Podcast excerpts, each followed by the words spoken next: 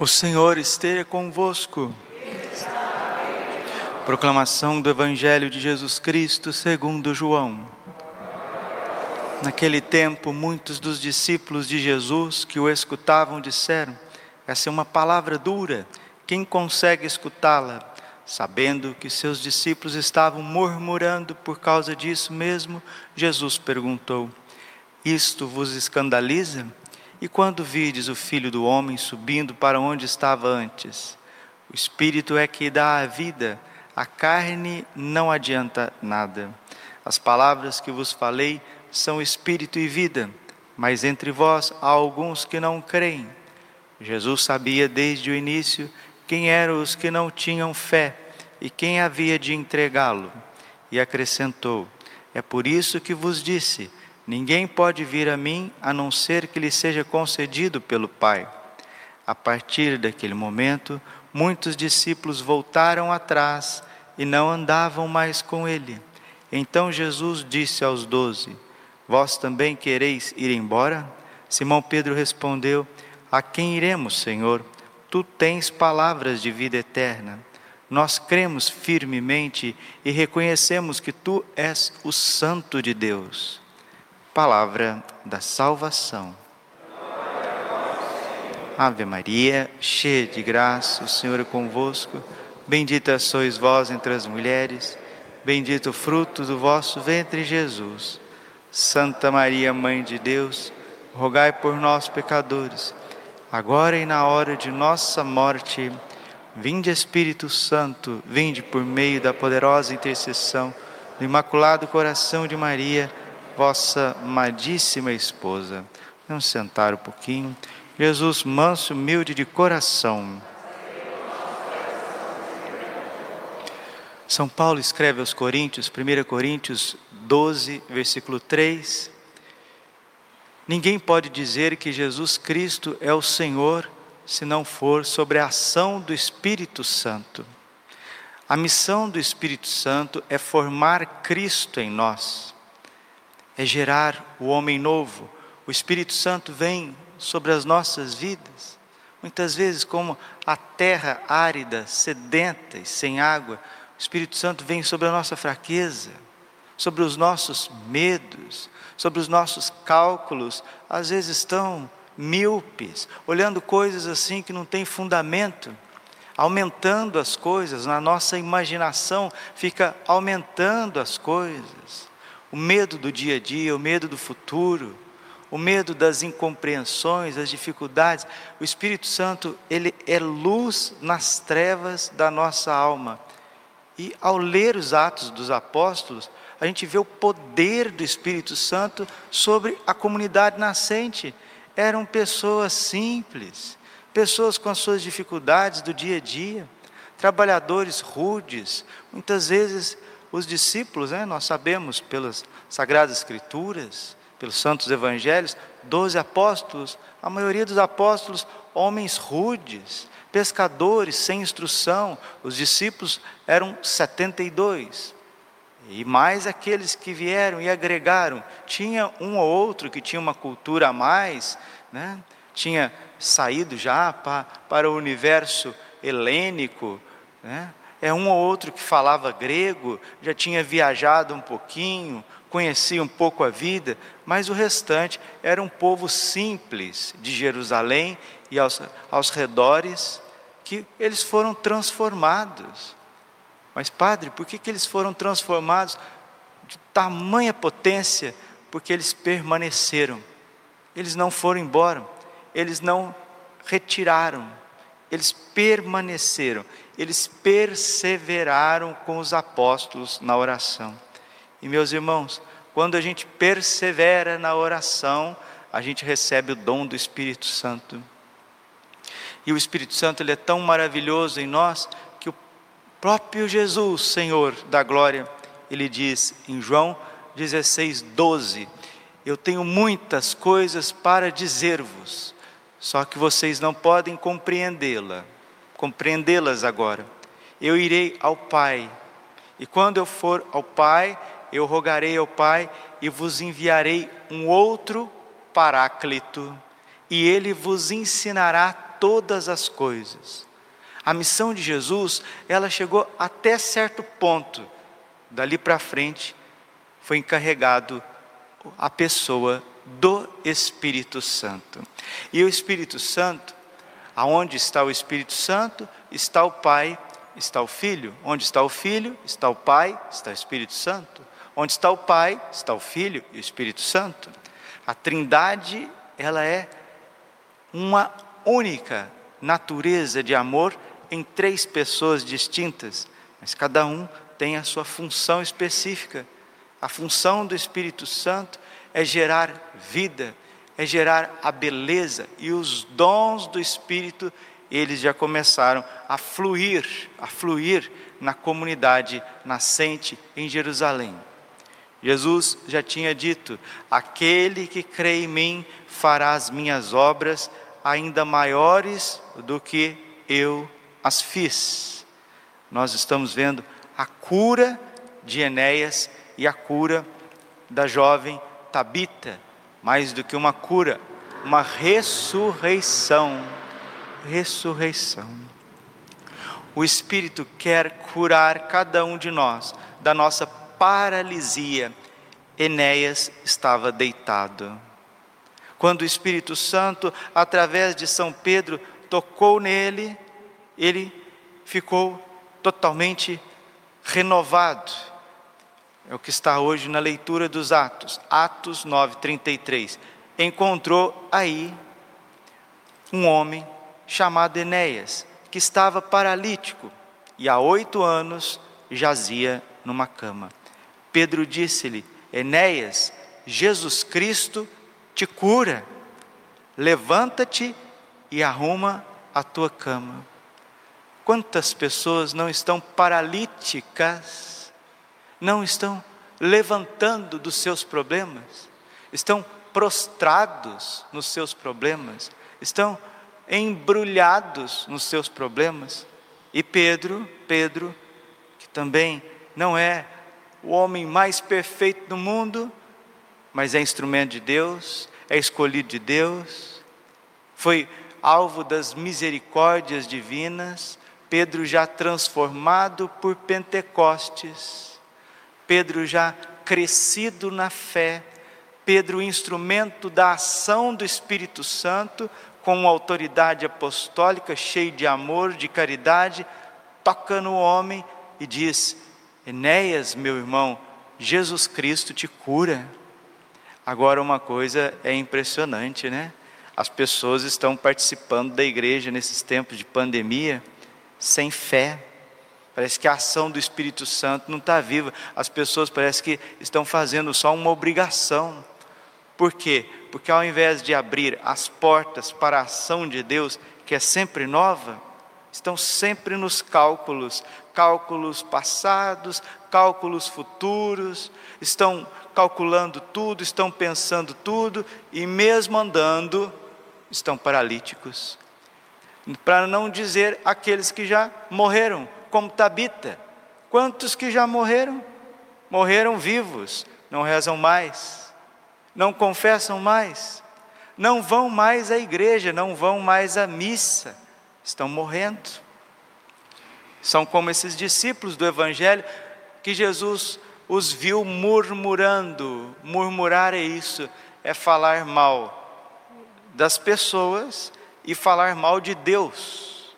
Reclamar é falar mal das coisas, murmurar é falar mal das coisas de Deus.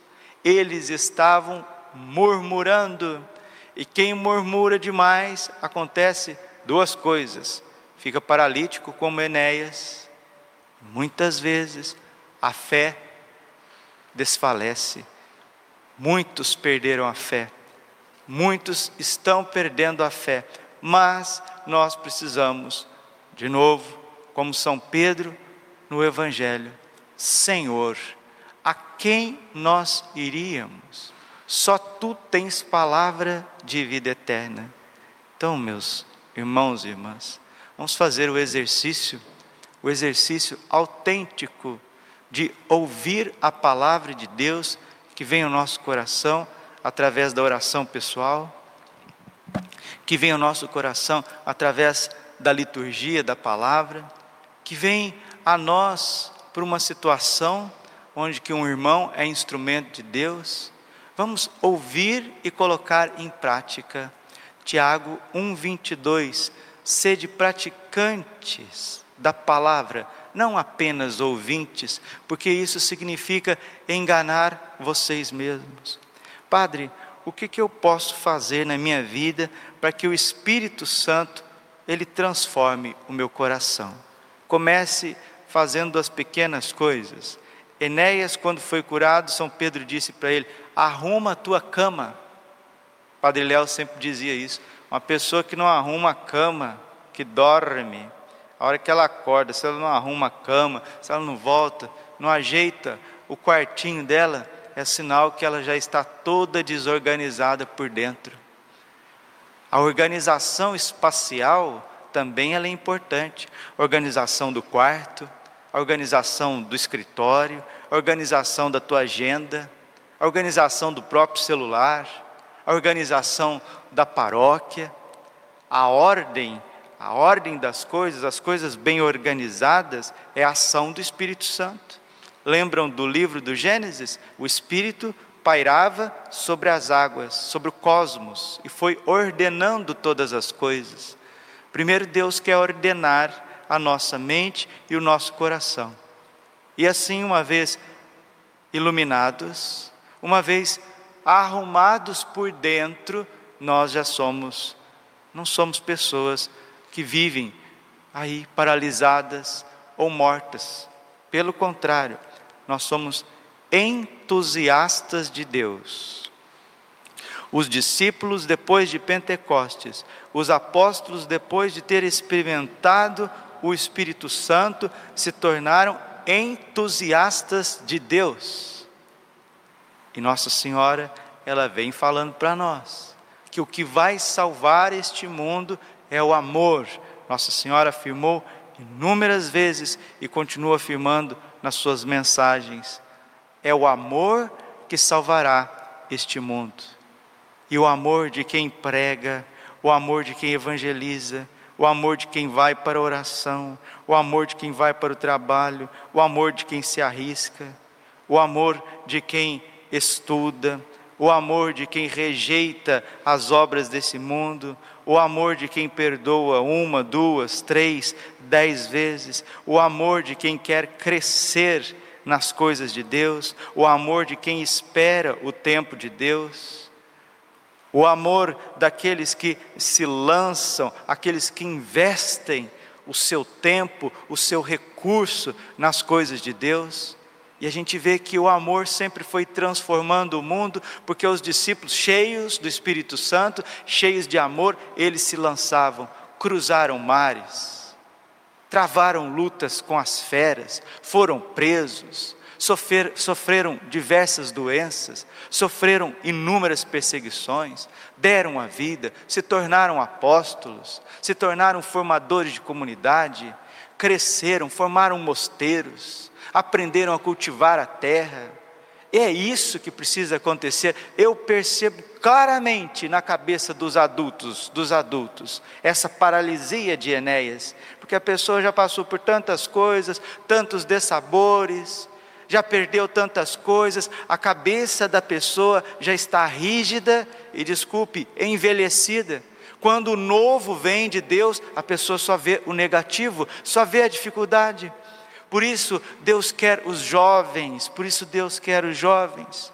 Não é à toa que a igreja, graças a Deus, elevou aos altares o beato Carlo Acutis. O beato Carlo Acutis com o seu corpo incorrupto.